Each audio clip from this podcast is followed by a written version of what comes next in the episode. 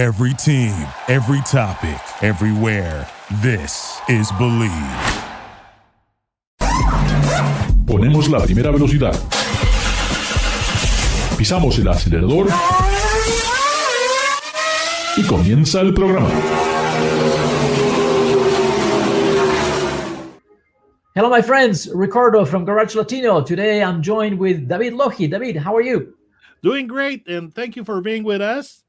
So we move on to the next topic. So do the honors. This is this is an interesting topic that I I'm not sure that I understand it. But before that, I want to remind everyone: tell your friends you can download the podcast from Garage Latino on Spotify, Stitcher, Apple Podcast, Amazon Music, Google Podcast, and you can also see us in YouTube. So, David, this thing that this Russian company is doing, I have mixed feelings about it because I understand the the reasoning, the need, but it's ironic that you got to go with a truck to provide electricity to someone. I mean, what do you think? Well, um, actually, I think that it does make sense somewhat because one is what is one of the worst uh, problems that that an EV driver is facing, and I, I will tell you at the top of the list or very close to the top of the list. It is called range anxiety. What is range anxiety? That's the fear that uh, you may run out of charge and that you are not uh, close to home, to your office, or a place where you uh, have a charger. And uh, this is a, a really ancient, ancient um, fear.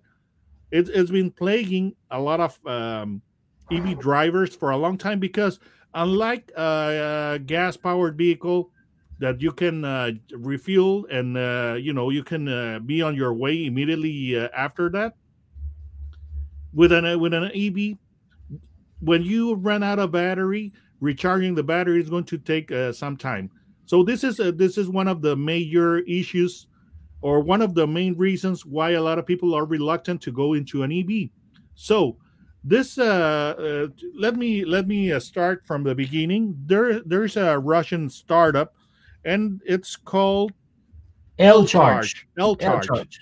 Now, what uh, what we're talking about is that they're uh, they have uh, superchargers installed in trucks, so they become mobile superchargers.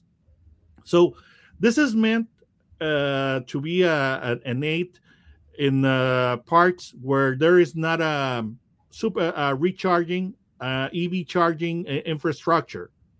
Okay, so uh, what uh, what they uh, what they are going to be doing is is kind of an emergency service. If you run out of uh, of uh, power or are, are, close to running out of power, they come and they uh, they recharge your battery. It's going to take them from five to seven minutes to achieve an eighty percent charge on your uh, EV battery.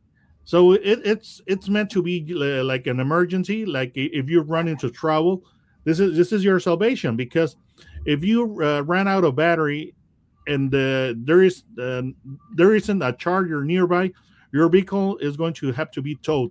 No, to I, a, I have to. Station.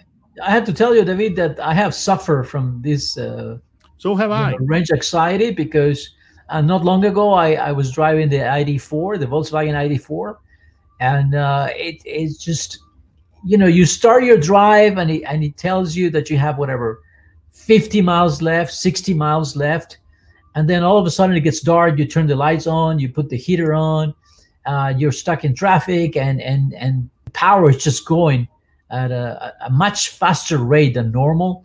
And and all of a sudden you start thinking am, am i going to make it home or not? And it happened to me a few times and and it's hard to not get away from that feeling that uh, you have to question yourself and then you, you you you you stress yourself a little bit. And it's something that we have to to deal with if with these electric cars at least for the foreseeable future because we don't have the infrastructure and this infrastructure is not going to happen overnight uh, to have the infrastructure that we really need to power all these electric vehicles that are coming uh, it's going to take quite a while and also uh, I have experienced that as well. Uh, I made a road trip in a Tesla. You know, it, it, was part of an experiment for an article that I was writing for a newspaper in, in Mexico.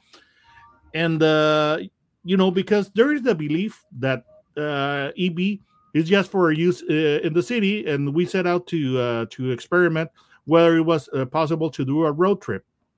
And everything was going very fine and dandy with the supercharging uh, infrastructure from Tesla.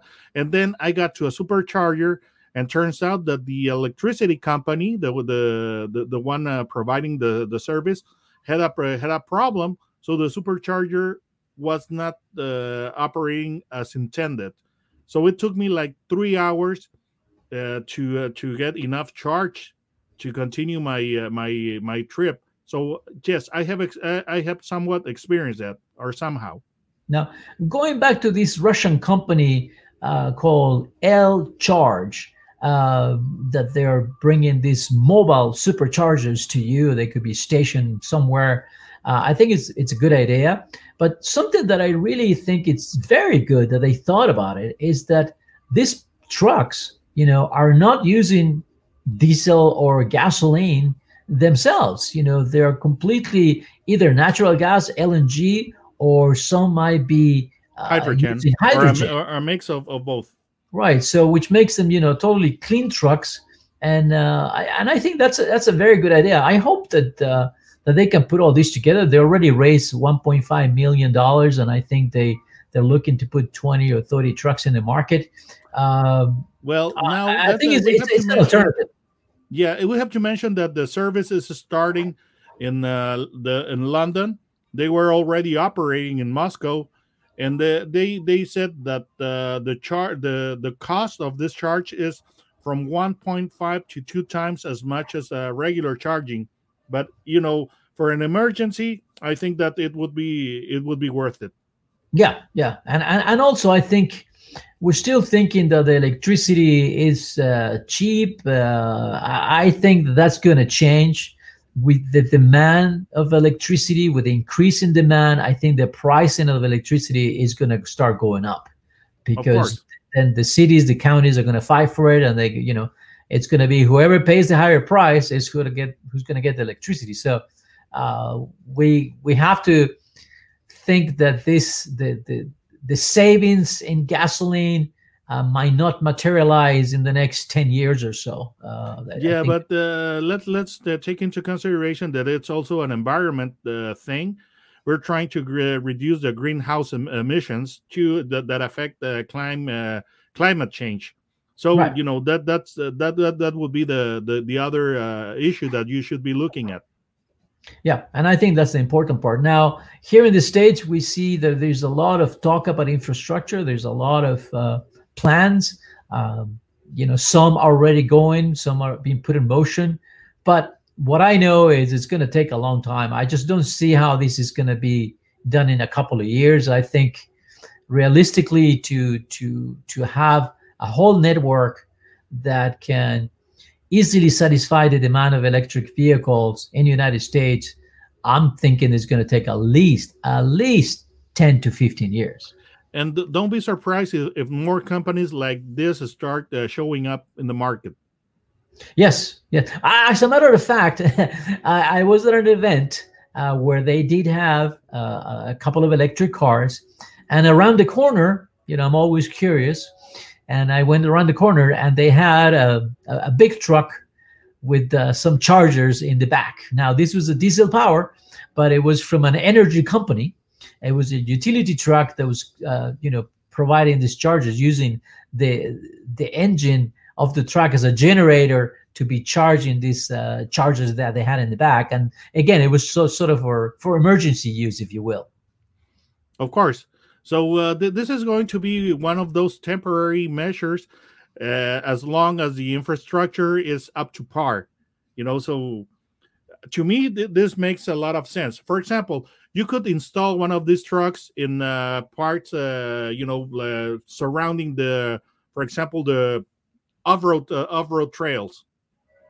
Because now we you you have a lot of uh, ele- electric uh, trucks, electric pickups, and four by fours coming to market. So I Yes. think that this could be, uh, you know, a, temp- a good temporary solution. Yeah, uh, yeah, I, I, I can see how can that could work. Uh, in, in you know until we have a complete grid. So so it, we are. I think it's a good idea, and I would like to see more of that. Uh, we are fine with the time. Don't worry. We still have another two minutes. but we can start wrapping up the uh, my friends you know uh, our audience garage latino we really appreciate you following up uh, you following us in facebook uh, remember you can find uh, david lohi in youtube you can also find us garage Autos and Gear is the name of my channel. Yes please what's the name Autos and Gear. autos it- it- and gear autos, Au- Autos and Gear, you know, and it's in Spanish. Uh, we are also going to talk, uh, perhaps in the next segment, something that is interesting. Uh, it's about the fuel cell that it's somewhat related to what we're talking about. So stay tuned. Go to the next show uh, on your when you're listening to us on Spotify, and uh, because we know that this electric revolution it's coming, and there's no way to stop it anymore like it or don't like it. Uh, we have to absorb it and start getting used to it. I'm looking forward for the Mopar Electrics monsters that are coming up, and I'm sure now that we have the the GMC with 10,000 pounds of torque, 1,000 horsepower, I'm sure the competition is going to start hitting up, and we're going to be talking about volts and watts, and instead of talking about horsepower. But it's going to be very interesting. This is Ricardo from Garage Latino. Thank you, David, for staying with us. Remember, you can download the podcast from Garage Latino. Uh, you can watch us on YouTube, but the, the podcast it's uh, distributed through the Bleav Network in the United States, and you can download the podcast in Stitcher, Apple Podcast, Google Podcast, Amazon Music, uh, Stitcher, and of course Spotify. Gracias por participar con nosotros. Garage Latino sale al aire por la cadena nacional Bleav Network. Visita la página garagelatino.com, dale un like a Facebook de Garage Latino y envía tus comentarios. Garage Latino está disponible en iHeartRadio, TuneIn, Stitcher, iTunes, Luminary y por supuesto Spotify. Así que baja el podcast y compártelo con tus amigos. Hasta la próxima.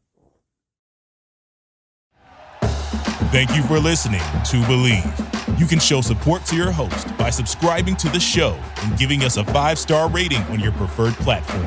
Check us out at Bleav.com and search for B L E A V on YouTube.